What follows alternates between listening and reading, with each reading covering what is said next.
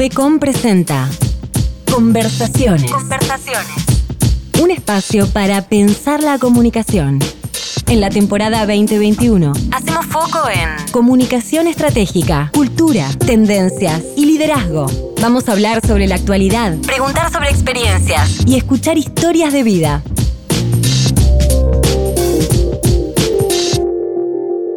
Esto es Conversaciones. Conversaciones. Temporada 2021. Episodio 3. Parte 2. El futuro del trabajo. Entrevista a Alejandro Melamed, doctor en ciencias económicas, speaker internacional y director general de Humanize Consulting.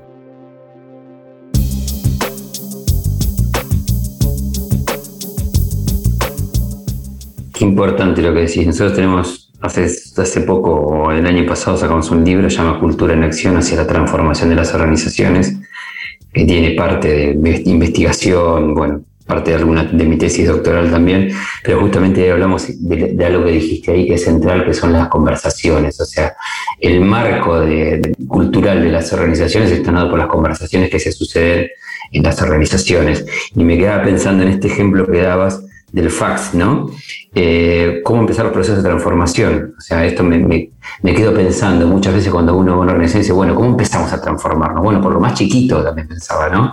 En esto tenés, en esto que estás diciendo, vos estás dando de alta como proveedor, te piden justamente una, una organización, una empresa de corte digital que ponga su número de fax y vos lo discutís y de- decís. Y a veces nosotros decimos que empecemos por un área, tomemos un tema, tomemos un procedimiento que estamos haciendo y transformemos eso para empezar de poco. Pero eso tiene que ver con una decisión que no está bien, muy bien, como vos decís, no está en pintar las paredes, sino como está en la decisión de cómo hay que, de cómo se trabaja. Para mí hay una implicancia que a esto que te quería preguntar, y es justamente la vinculación entre eh, las formas de organización del trabajo y la comunicación. Me parece que estamos en un momento, o esto de la pandemia, lo decías hace un rato, nos obligó, obligó a las empresas que estaban, te escuchaba el otro día en una entrevista, que estaban en proceso de transformación, que eran menos digitales, más digitales. Vos dijiste un día, decías en la entrevista que escuchaba ayer, de repente nos sentó a todos en casa a trabajar y no estábamos preparados para eso y lo tuvimos que resolver, lo tuvimos que resolver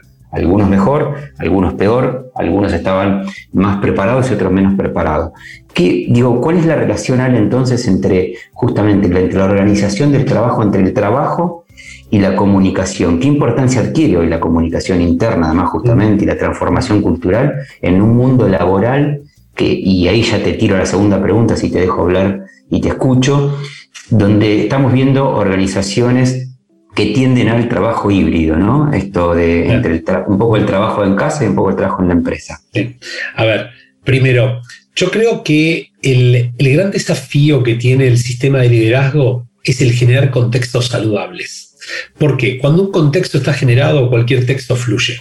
Bien. Esto, mira, te cuento una experiencia en Coca que habrá sido más o menos en el año 2000, suponete algo así, ¿no?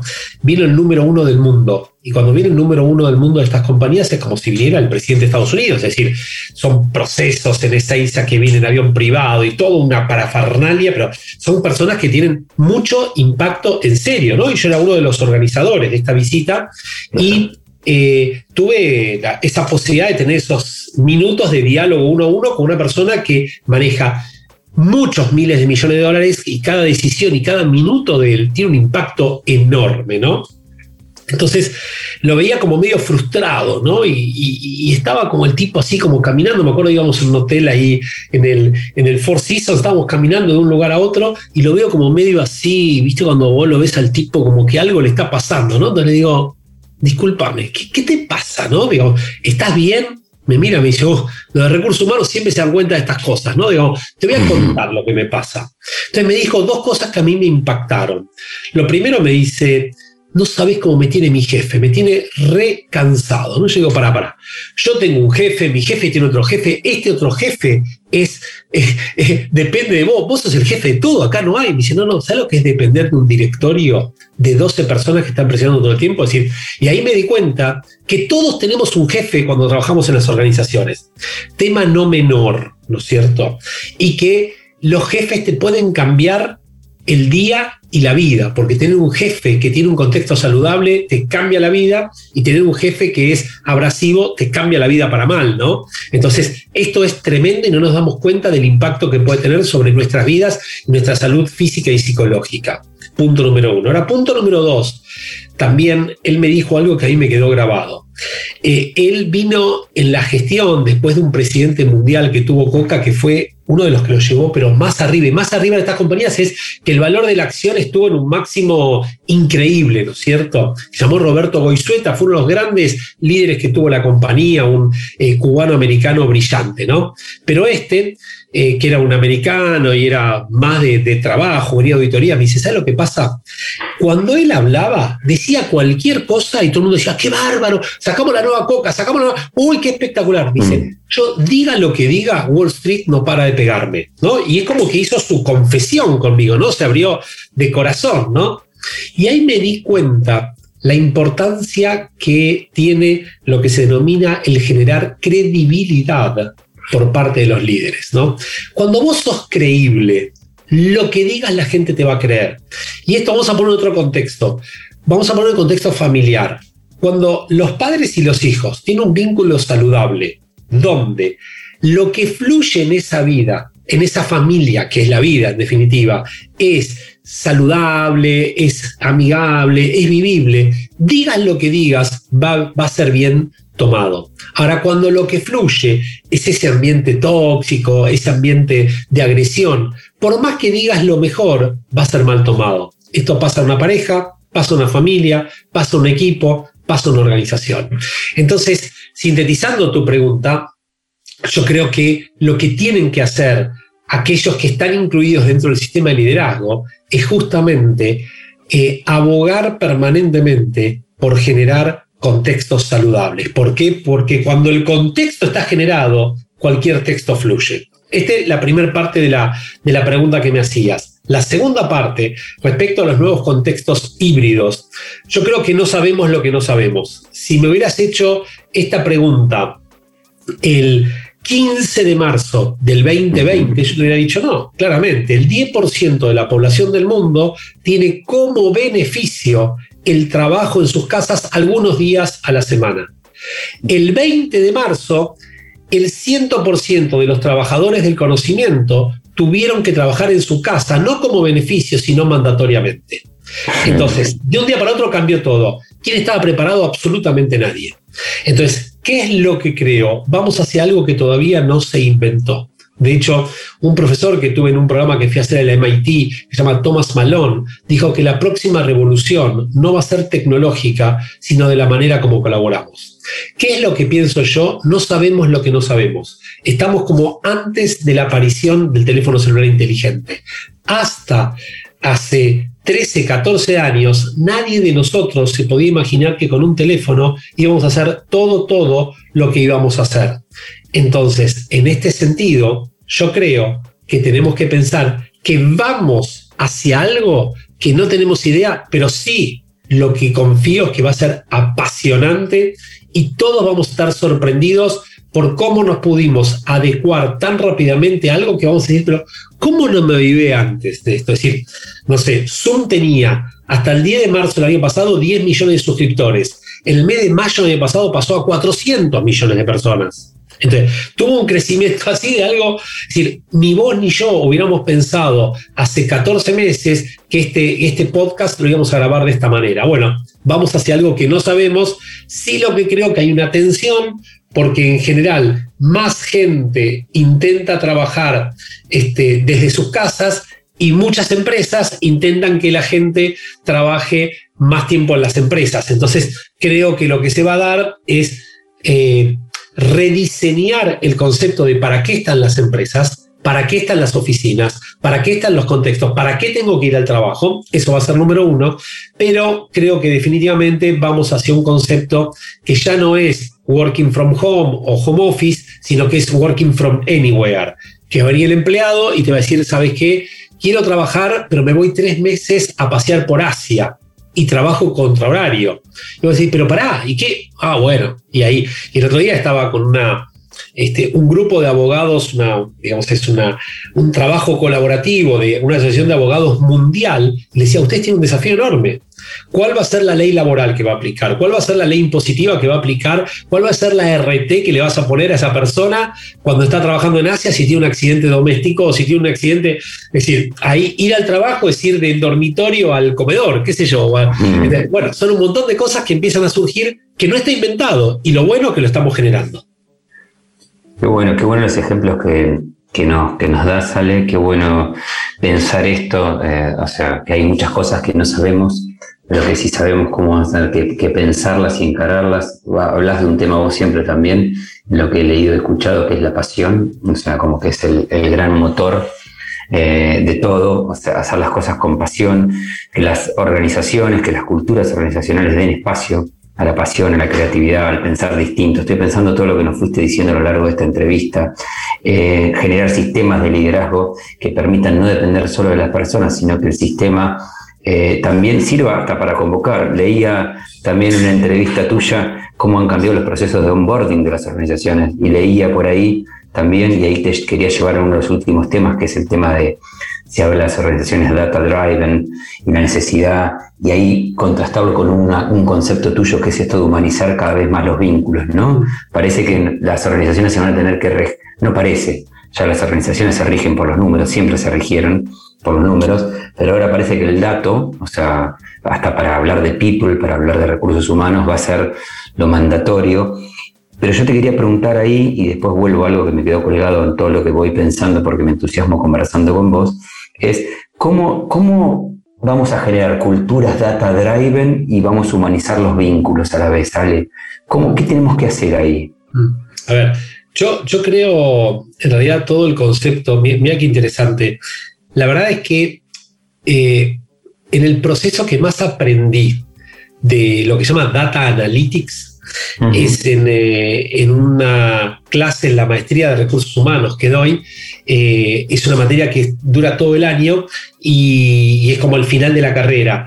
Y es como un taller de, best practices que hacemos donde los alumnos investigan. Y uno de los equipos el año pasado, o el anterior, ya no el anterior, lo que hizo es investigar sobre data analytics. ¿no? Y la verdad lo que me, que me di cuenta es que eh, no es opuesto a la humanización. Lo que te brinda es la posibilidad de eh, dar opiniones más fundadas en hechos y datos que en percepciones.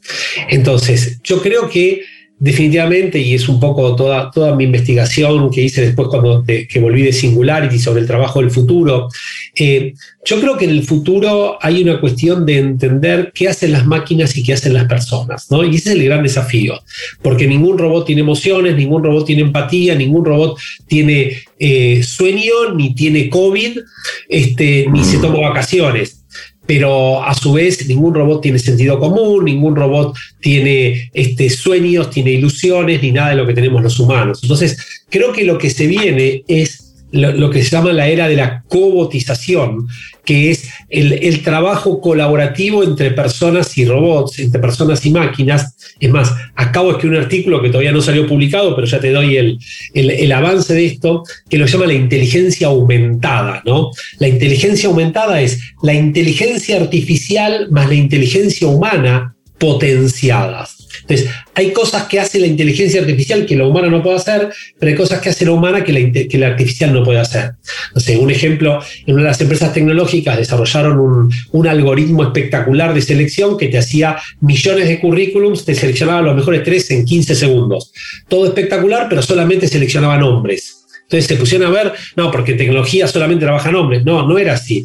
Lo que pasa es que quienes diseñaron ese algoritmo eran hombres con los sesgos masculinos. Entonces lo que te llevaba es a que la selección sea así.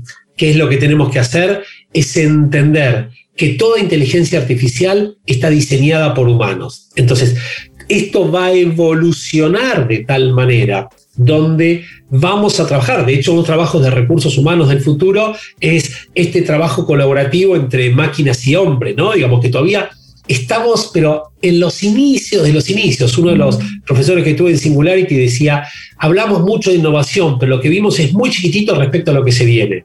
Lo que se viene no tenemos idea. Y el error que cometemos es proyectar los escenarios futuros basados en los paradigmas actuales. Es como si cualquiera de nosotros hace 14 años hubiera proyectado el mundo en función de los teléfonos que tenías que apretar varias veces cada tecla para una letra y mandar un mensaje de texto que te lo ponga. Es exactamente lo mismo. No, qué bueno, qué bueno todos estos aportes, toda la verdad para, para pensar el, el trabajo hoy, el trabajo del futuro, para poder pensar, me quedo justamente con esta síntesis que estás haciendo, ¿no? que hay muchas cosas que desconocemos, pero cómo tenemos que preparar nuestros skills para eso. Vos hablas, y ahí te quería cerrar la entrevista y, y no, no, no, robarte más tiempo, pero justamente pensando en los escenarios futuros y el trabajo futuro, hablar un poco de las competencias. ¿no? Vos tenés, usás tres conceptos que los estuvimos investigando, leyendo. Exacto, y siempre, y ayer te escuchaba decir que es importante primero explicar el upskilling, o sea, no sé por qué empezabas por qué es el primero que hay que explicar, ¿no? Totalmente. A ver, yo creo lo siguiente, nosotros pensamos que con lo que sabemos y con lo que estudiamos, con eso vamos a poder desarrollarnos toda la vida. La realidad es que todos tendremos que mejorar nuestras capacidades. El upskilling es, sabemos algo, pero tenemos que conocer mucho más inclusive para desempeñarnos en los mismos roles que estamos desempeñando hoy. Punto número uno. Este es el upskilling. Ahora hay muchos de nosotros que tendremos que reciclarnos profesionalmente porque la, el futuro del trabajo lo que va a hacer es reemplazar, sustituir a muchas de las tareas que hacemos nosotros hoy. Entonces el reskilling es el reciclaje, es aprender cosas diferentes porque lo que haces hoy ya no te va a ser útil. Ahora, hay un concepto que hoy, y, Amazon es líder en este sentido a nivel global, es el outskilling. El outskilling es cuando las empresas reconocen que van a tener personas que quedan absolutamente marginadas por el trabajo que hacen hoy, no sé, sean los cajeros del peaje, los cajeros de un supermercado o de un banco, no sé, para poner tres ejemplos bien distintos, dicen, ¿sabes qué? Estas personas no van a poder trabajar más de esto porque un robot los va a sustituir. Ok. ¿Estas personas pueden reinsertarse? No, nosotros no tenemos más espacio porque están todos los espacios con las personas Ok, entonces, ¿qué es lo que hacen las empresas? Le brindan las herramientas para adquirir las capacidades para poder desempeñarse en el futuro del trabajo fuera de la empresa. Entonces, gana la persona porque está entrenada para el nuevo trabajo, gana la empresa porque gana en reputación, gana en marca empleadora, pero tercero, gana la sociedad porque tiene más gente preparada para el futuro del trabajo. Entonces, es un proceso de win-win-win todos ganan, ¿no? Entonces, upskilling, mejoro, reskilling, me reciclo, outskilling, me capacitan para trabajar fuera de la empresa. Clarísimo. Nos, habíamos, nos habíamos estado investigando un poco y nos parecía fundamental tener estos tres conceptos para pensar en el mundo del futuro, para pensar el trabajo del futuro, perdón, el trabajo de ahora mismo también. Me interesaba mucho el, concepto también de outskilling, esto de las empresas que, que generan reputación, imagen, pero no dejando a una persona eh, de salida, en la entrevista de salida, la importancia de este, había escuchado el ejemplo de Amazon, preparando a la gente para que tenga skills, para que sean tomados. Y además me parece interesante la propuesta desde el punto de vista que las debilidades de alguna manera o, las skills que no tienen, se los ayuda a generar o a crear para que después puedan abordar el mundo laboral. Y Ale, te quería hacer como la última pregunta de cierre, más a modo de reflexión. Digo, todos los que estamos o lo que nos vinculamos de alguna manera al mundo de los recursos humanos, la comunicación, eh, a lo que nos interesa como a nosotros profundamente el mundo de las organizaciones, estamos sabios siempre, nos dicen, bueno, está bien, hay como grandes enunciados, ¿no? Nosotros podemos, el otro día participaba en una charla donde siempre hablamos de tendencias, qué es lo que se viene, cómo es el mundo futuro del trabajo.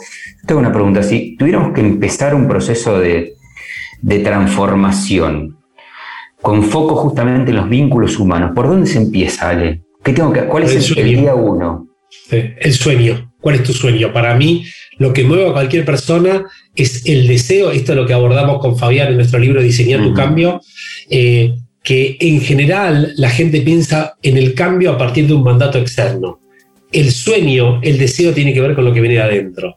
Para mí, ¿qué es lo que queremos? Yo lo que visualizo es que la palabra deseo no está presente en las organizaciones. Es como que todo fuera obligación, todo fuera mandato.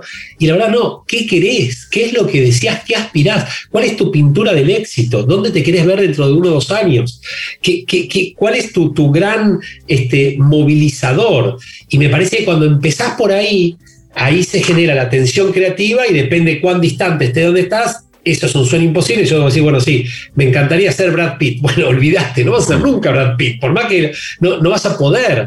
Entonces creo que lo que hay que hacer es sueños que sean difíciles pero logrables eso es lo que te genera la auténtica tensión creativa, eso es lo que te genera la auténtica motivación y eso es lo que moviliza a la gente. Yo creo que lo que hay que hacer es movilizar a partir de despertar pasión. Y en general lo que hay, en vez de despertar pasión, es se despiertan mandatos, obligaciones, más presión. Y al revés, es, ¿cuándo damos lo mejor? Cuando estamos apasionados con algo. Es decir, no, no sé, pensá en la pasión es cuando cantás, cuando reís o cuando llorás por algo.